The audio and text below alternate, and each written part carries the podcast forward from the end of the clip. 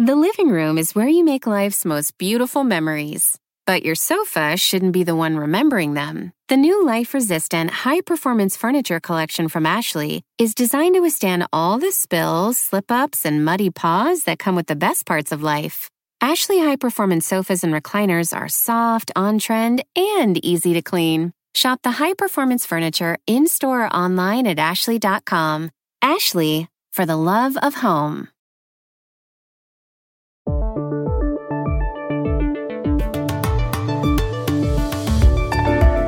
Cuatro periodistas son los invitados a este episodio especial de mitad de año dedicado a las buenas lecturas del primer semestre de 2022. Uno de ellos es Marc Bassets, el corresponsal en París del diario El País de Madrid. Otra es Carolina Chimoy, la corresponsal aquí en Washington de la Deutsche Welle. Y otro más, Rafael Matus Ruiz, corresponsal en esta misma ciudad del diario La Nación de Buenos Aires. Invitamos igualmente a la corresponsal en París de Caracol Radio de Colombia, Amanda Sánchez. No se los pierdan. Hola, bienvenidos a El Washington Post. Soy Juan Carlos Iragorri, desde Madrid. Soy Dori Toribio, desde Washington, D.C. Soy Jorge Espinosa, desde Bogotá. Es jueves 18 de agosto y esto es algo que usted debería saber hoy.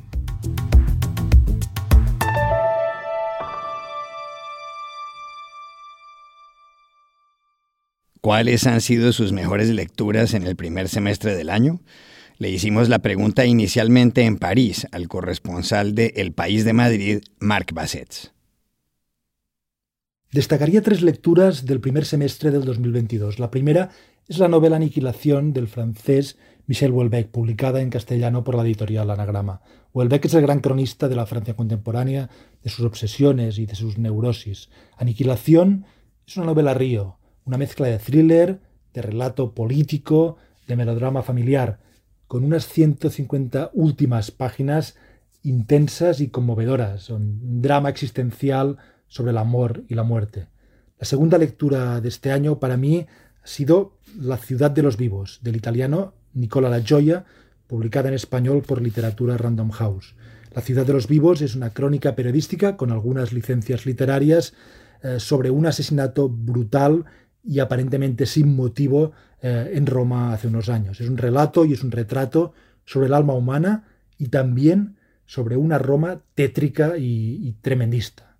Tercera lectura eh, que destacaría de esta primera mitad del año es Le Jeune Homme, eh, de la francesa Annie Ernaux. Le Jeune Homme que puede traducirse como el joven o el jovencito. Annie Ernaux escribe novelas en primera persona, autobiográficas, muy breves, con frases cortas, siempre va a lo esencial. Esta última, Le Jeune Homme, eh, recuerda una historia de amor y pasión eh, que tuvo hace años Ernaud con un hombre unas décadas más joven eh, que ella. Todo Ernaud creo que está, está contenido en estas 48 páginas del joven, de Le Jeune Homme. 48 páginas. Este, en este libro, Annie Ernaux demuestra que no hace falta alargarse mucho en escribir cientos y cientos de páginas para escribir pequeños clásicos. También llamamos a Carolina Chimoy, la corresponsal aquí en Washington de la Deutsche Welle. A mí me gusta mucho leer biografías, entonces eh, una de las que he leído en los últimos meses eh, y de las que más me ha gustado es la biografía, autobiografía de Viola Davis. Ella es actriz originalmente de Broadway, pero también ha actuado en varias películas como The Help o Doubt. Eh, y en su autobiografía cuenta cómo vivió y creció como niña en una pobreza absoluta en Estados Unidos, en un hogar donde muchas veces no había electricidad, donde el agua también eh, solía cortarse, donde vivía junto con sus hermanos en una habitación, donde los padres tenían que luchar para poder comprar suficientes alimentos para, para la familia y poder pagar el, el alquiler. Em, entonces, a través de su relato uno conoce, llega a conocer esta pobreza cruda que existe en Estados Unidos y que además va de la mano con el racismo en este país y con la creciente desigualdad, que es cada vez peor en Estados Unidos.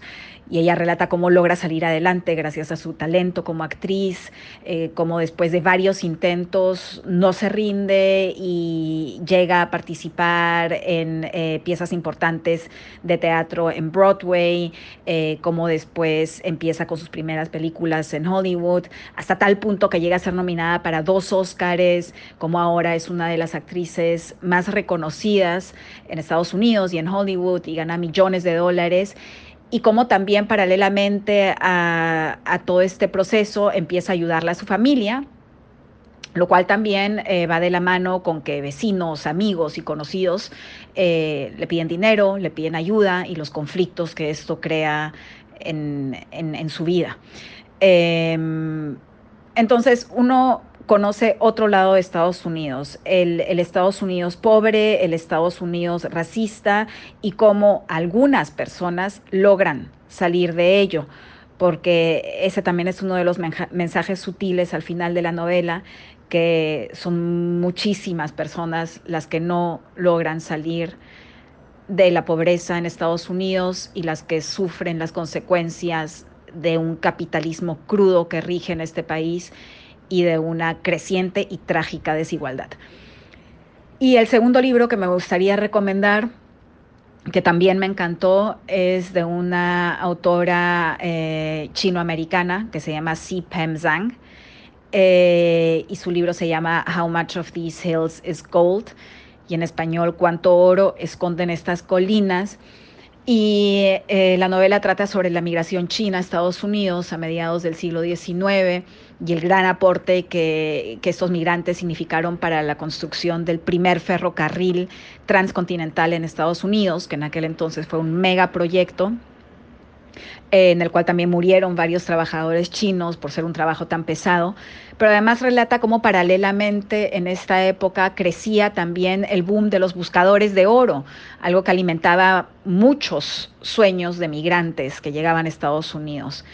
Eh, entonces la autora, eh, que es chinoamericana, relata la vida de estos dos migrantes que llegan de China a Estados Unidos y es fascinante ver cómo construye esta novela sobre el lejano oeste, entrelazándola con eh, simbolismos chinos que parecen extraídos de, relatos de sus ancestros y pues el resultado es, es una historia mágica, personal y, muy peculiar.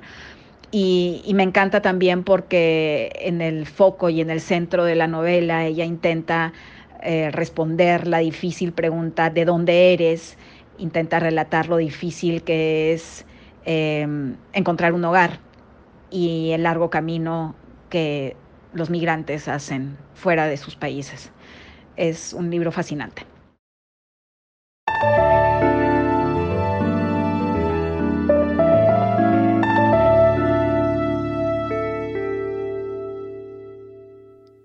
Buscamos igualmente a Rafael Matus Ruiz, el corresponsal en Washington de la Nación de Buenos Aires. En mi familia, la persona que más lee y que más sabe de libros es mi hermana Agustina, que desde hace mucho tiempo me venía recomendando una novela de la escritora canadiense eh, Jocelyn Associé, And the Birds Rain Down, y llovieron pájaros. Es un relato atrapante, eh, único, de un trío de octogenarios que ha decidido vivir como ermitaños en, en un bosque en Canadá, aislados del mundo y su vida queda un poco patas para arriba con la llegada de, dos mujeres, una, anciana octogenaria que ha vivido toda su vida eh, en un hospicio, en un hospital, y, termina viviendo con este grupo de, ancianos y una fotógrafa que está investigando un incendio muy famoso eh, que ocurrió en esa zona y que termina dando con ellos y termina eh, también siendo parte de su vida. Es un relato sobre la vejez muy bonito, muy bien escrito, eh, un libro muy, muy, eh, como te decía, atrapante, ideal para leer un verano. El otro libro que releí este año es, más duro, es un libro más, mucho más áspero, es eh, El año del pensamiento mágico, The Year of Magical Thinking, de John Didion, que nos dejó tristemente el año pasado, pero nos dejó una obra muy prolífica. Este libro es una narración muy cruda, muy honesta y muy, muy íntima sobre el duelo que es, un proceso que todos tarde o temprano terminan recorriendo, es parte de la vida, todos perdemos seres queridos en la vida, y Didion en este libro cuenta eh, su propia vivencia luego de, perder a su marido. Eh, con una pluma muy, muy punzante, Didion nos abre una ventana a su propio duelo con un relato que de tan íntimo, tan carnal, tan, tan punzante, termina siendo universal. Eh, como te decía, es una novela áspera, dura, pero también eh, muy, muy recomendable.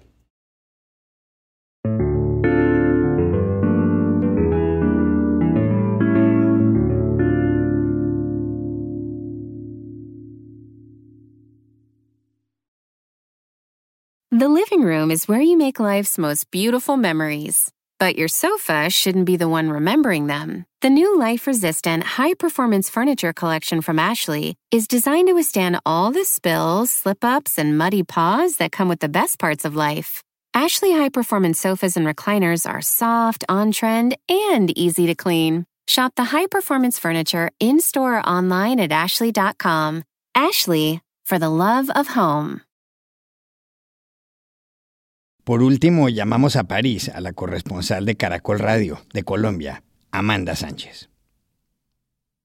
Bueno, voy a comenzar con los más recientes, con los que se han publicado este año. El primero es del columnista y escritor venezolano Moisés Naim. El último libro que ha publicado se llama La revancha de los poderosos y es un texto académico, diría yo. He tenido que utilizar papel y lápiz para hacer algunas anotaciones, resaltador y habla básicamente sobre cómo a través del populismo, la polarización y la posverdad se ha estado atacando desde el comienzo de los tiempos y de manera sutil muchas veces la democracia desde sus bases, desde las instituciones y cómo en la actualidad eso sigue ocurriendo de distintas maneras sin que muchas veces estemos conscientes o lo notemos de forma evidente. Para mí, la verdad ha sido una guía porque no solo se enfoca en hablar de lo que sucede en América, sino también en Europa, algunos ejemplos que vienen desde Asia, muy completo con una visión panorámica de lo que sucede en el mundo y cómo no necesariamente tiene que ver con una nacionalidad o con un punto geográfico, sino más bien con cómo somos como seres humanos, como políticos y como sociedad. El segundo libro, también de este año, de 2022, es Violeta, el último de Isabel Allende, y me ha gustado mucho porque te hace abstraerte, poner un poco tu propia historia en perspectiva, porque es eso lo que sucede con la protagonista, que ha vivido los momentos históricos más relevantes del siglo XX, incluyendo la pandemia. Entonces ha sido una oportunidad para precisamente reconocer que constantemente estamos viviendo momentos importantes, aunque no nos demos cuenta o no estemos conscientes de que estamos siendo parte de la historia del mundo. Ese creo que ha sido el gran valor de este libro para mí. No les adelanto más para que lo lean. Bueno, el tercer libro a mí me enganchó por el título, se llama Comerse a Buda y es de la periodista estadounidense Barbara Demick, quien también tiene otro libro muy bueno que se llama Querido Líder sobre Corea del Norte. En este habla sobre la invasión china al Tíbet y cómo ha sido la resistencia de los tibetanos que se mantiene hasta hoy día. De hecho, lo que me impulsó a finalmente comprarlo y leerlo fue que estando en Barcelona en la celebración del año chino, vi como una mujer con la bandera del Tíbet protestaba por lo que estaba ocurriendo en su país. Así que si quieren saber mucho más, este es el libro, una crónica maravillosa que te ofrece una panorámica y además con un acceso privilegiado que ella tuvo a uno de esos pueblos donde hoy día es casi imposible entrar.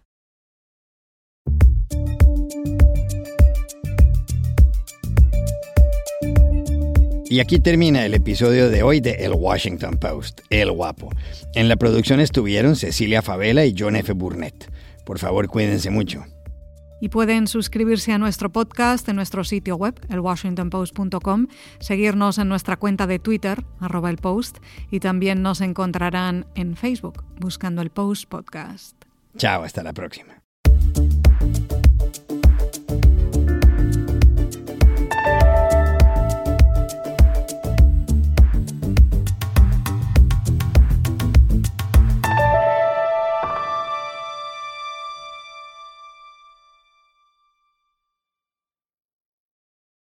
Whether you're a morning person or a bedtime procrastinator, everyone deserves a mattress that works for their style. And you'll find the best mattress for you at Ashley.